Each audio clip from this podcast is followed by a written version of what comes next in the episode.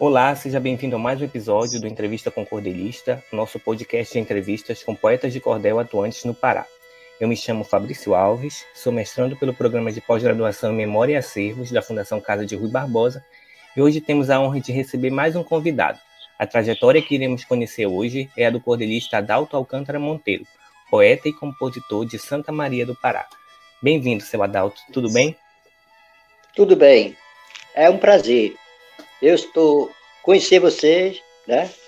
E também saber que a literatura de cordel está sendo lida e valorizada por pessoas que reconhecem o trabalho do poeta. E venho, ao longo de uns 60 anos, né, fazendo versos, né, é, sempre é, tenho lido bastante a, a história da, do livro do mundo, né, que é a vida, né, do dia a dia, e sempre em prol de mostrar esse trabalho, né, e são as histórias do nosso povo, as lendas, os contos populares, os acontecimentos, tudo narrado que eu venho desde esse tempo todo, né, fazendo, é, traduzindo e fazendo em versos, né, as histórias contadas pelo povo, e também já sei inventar, né, devido à prática da invento também, né, as histórias, né, tenho muitas, muitas, são mais ou menos 600 cordéis e espero servir nosso Brasil, né, esse trabalho.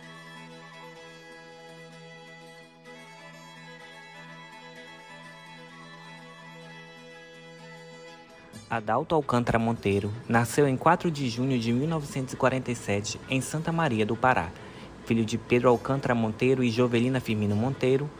Dedicado leitor de folhetos de cordel, surgiu-lhe a inspiração poética em 1967 escreveu sua primeira obra em homenagem a Santa Maria. Hoje é autor de mais de 600 obras na poesia popular.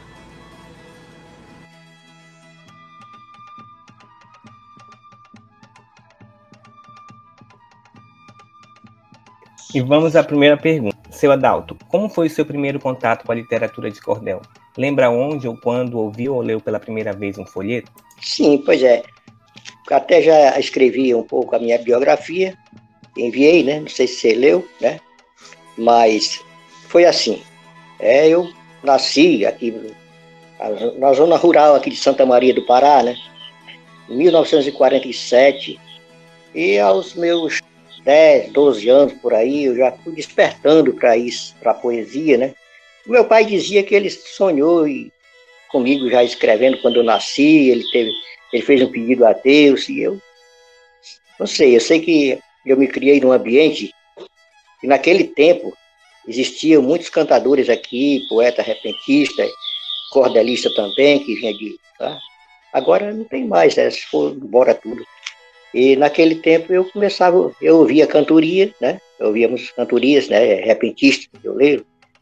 E lia também os folhetos. E tinha muitos poetas nesse tempo.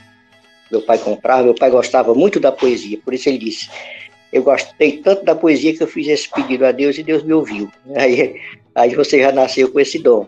E, e com esse dom que eu tenho, né, aí eu fiquei muito inspirado ouvindo os trovadores. Aí eu me tornei o poeta que sou hoje. Comecei a escrever as histórias que minha avó contava, né? Minha avó, meus pais contavam. Naquele tempo muita gente gostava de contar histórias, né? E eu ouvi muitas, escrevi e hoje, né, tá aí para serem resgatadas. Vamos à próxima pergunta.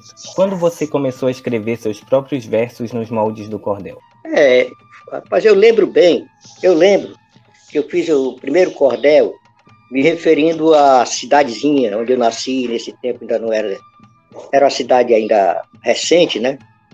Aí eu fiz uma narração, a descrição da cidade de Santa Maria, né? Aí foi o meu primeiro folheto. É, só consegui mesmo lançar o primeiro livrinho né, em 1967. Aí foi o primeiro livro, a homenagem a Santa Maria. Daí eu vim escrevendo, depois eu fiz o valor da agricultura, vendo meu pai trabalhar, o valor da agricultura, aí observando as coisas, os ídolos da juventude, escrevi. Depois eu fui morar na cidade Vigia de Nazaré, lá eu fiz a descrição da cidade da Vigia, apresentei ao prefeito de lá, né? Marco Aurélio, no tempo, era prefeito Marco Aurélio Belém, ele me deu uma força, uma ajudazinha aí. Eu, com essa ajuda eu passei, estudei lá dois anos na cidade da Vigia, né? Eu fiz só a quinta e sexta série. Aí, mas eu, de lá para cá eu venho, venho cultivando as letras, né? Nunca deixei de escrever. Como você compartilha os seus escritos com o seu leitor? Costuma publicar cordéis impressos? Meu amigo, aqui eu faço em pouca quantidade, né? É, é, não tenho possibilidade grande, né? E faço aos poucos, né? Eu mando, eu escrevo no caderno, mando um amigo digitar, né? Eu vou ditando, ele vai escrevendo, tá? Aí quando eu apronto o livrinho, eu faço a base de xerox, né? Antes eu fazia era em gráfica, mas é, agora é tudo mais fácil com computador, né? Aí eu faço o livrinho, eu faço a matriz e de um eu faço, vou fazendo. Faço de 10, 15, 20 livrinhos, vendo por aqui mesmo. Né? Antes eu viajava quase o estado do Pará todo. Né? Mas agora estou mais quieto, né? Estou com a idade de 75 anos. Aí fico só por aqui mesmo, no terminal, por aí pela feira. Aí vendo meu livrinho. Eu faço de 10, de 15, vai se esgotando e vou fazendo mais. A base de xerox. Aí de forma que é assim. Conte um pouco sobre a editoração dos cordéis que você publicou. Lembra das editoras? Se o senhor já publicou com alguma editora? Por qual o senhor já passou? Como era a sua relação era... com os editores? Sim, era, eu mandava fazer sempre em Castanhal, que é uma cidade aqui de Santa Maria, próxima de Santa Maria, 40 quilômetros de Santa Maria. Sempre eu mandava fazer na gráfica Joelda.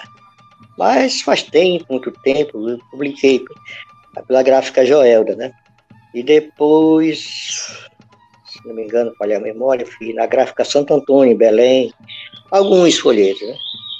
Uhum. Depois eu me desliguei da, das gráficas, vim fazendo assim mesmo. Tá? Artesanalmente, em casa mesmo, né?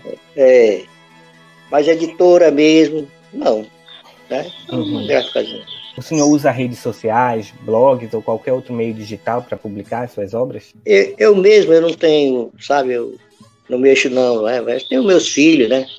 Tenho uma neta que já estão colocando até no Kawaii, não sei o quê, e aí está sendo né, divulgado assim. Até chegou o seu conhecimento, né? Quanto às temáticas abordadas, tem alguma da sua preferência, o que se destaque mais nas suas obras? Não, eu eu venho abordando quase todos os temas do, é, do seja a nível nacional ou regional mesmo. Sim, né? O que acontece lá fora também escrevo. Já escrevi até sobre as guerras lá fora também, né? Morte de Saddam Hussein, essas coisas lá, do, guerra no Iraque, outras. E, e aqui no Brasil faz tudo que acontece. E aqui na minha cidade sempre tem novidade. Como um poeta de cordel, o espaço, a paisagem e o meio ambiente amazônicos exercem alguma influência sobre o seu processo criativo? É, assim, sobre a Amazônia? Ah, Também, né? Espaço. Também já escrevi um cordel, Cordel em Defesa da Amazônia, né? Pranto da Natureza. Cordéis assim falando sobre é, o sistema, né? Meio ambiente é, bioma, etc. Eu escrevi é, é, muitas coisas, vem fazendo as, as, manchetes de jornal, quando pego, passo através do jornal, muita coisa que acontece, que acontece né? Aí vem fazendo. Agora, recentemente, eu escrevi sobre a morte do Pelé. Tá? Escrevi também a vitória do Lula, né? E agora a posse tá? Uhum. Mas ainda não está impressa a posse. Tem tá. da vitória. Sabe, sobre o Bolsonaro também fiz, lógico. É, é, Vamos escrevi sobre a pandemia, a saga da, do coronavírus, escrevi também. Você acredita que precisa de inspiração para escrever os seus versos ou a técnica é suficiente para criar? Inspiração? É, você não acredita é. em inspiração? Acredito. Acredito sim. Até porque nos diz a sabedoria popular, ninguém faz nada sozinho, né? Então, a gente sempre tem assim um, um espelho, né? não plágio, não plágio verso de ninguém, né? Mas sempre tem assim uma né? Como, por exemplo, eu li muitas histórias né? dos poetas da, da editora Luzeiro, né? eu fui revendedor também né? da editora Luzeiro, e eu lia muitas histórias. É, aí eu, por exemplo, aí o Manuel de Almeida Filho, um poeta, aí você, quando ele fazia, ele fazia um verso, eu fazia também, eu sei fazer também. É só uma pequena imitação, baseado, né? Não, não fazendo verso de ninguém. Faço. Faço. É, mas é, tem a inspiração dos outros, né? Eu acho que eu posso servir de inspiração para alguém. É, alguém é, é minha inspiração também, né? Fale um pouco para a gente sobre a sua ligação com a Academia Paraense de Literatura de Cordel. Mas eu tenho ido a Belém. Conta própria primeiro, sabe? É. Uhum. Eu, eu participei da Feira do Livro, né? Eu, no hangar. Feira do. Livro. É, eu já estive no Centur. E, e por aí. Tem uns amigos em Belém que me conhecem, já tenho conhecimento com eles. Inclusive Juraci Siqueira, e outros, né? Mas eu vivo aqui no cantinho de Santa Maria, quase que no anonimato ainda. Agora, as duas últimas perguntas. É, o senhor se considera um porta-voz do povo? Sim, considero sim. Sou um, um dos expoentes da rima, né? E um porta-voz do povo, com certeza. Porque, assim como os outros também. Agora, eu sou sou um dos poetas populares. Popular. São representados em sua poesia os problemas e as queixas do povo? Sim. O poeta é um repórter que está no meio ambiente, dialogando com o povo, testemunhando o presente. Para ouvir, ele se cala. Depois que o povo fala, descreve o que o povo sente.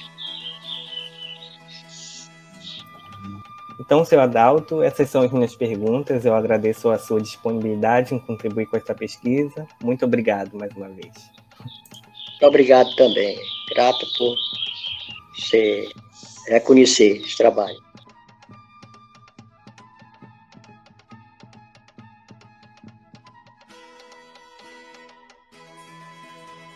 Você ouviu Entrevista com o Cordelista, o podcast de entrevistas com poetas de cordel atuantes no estado do Pará.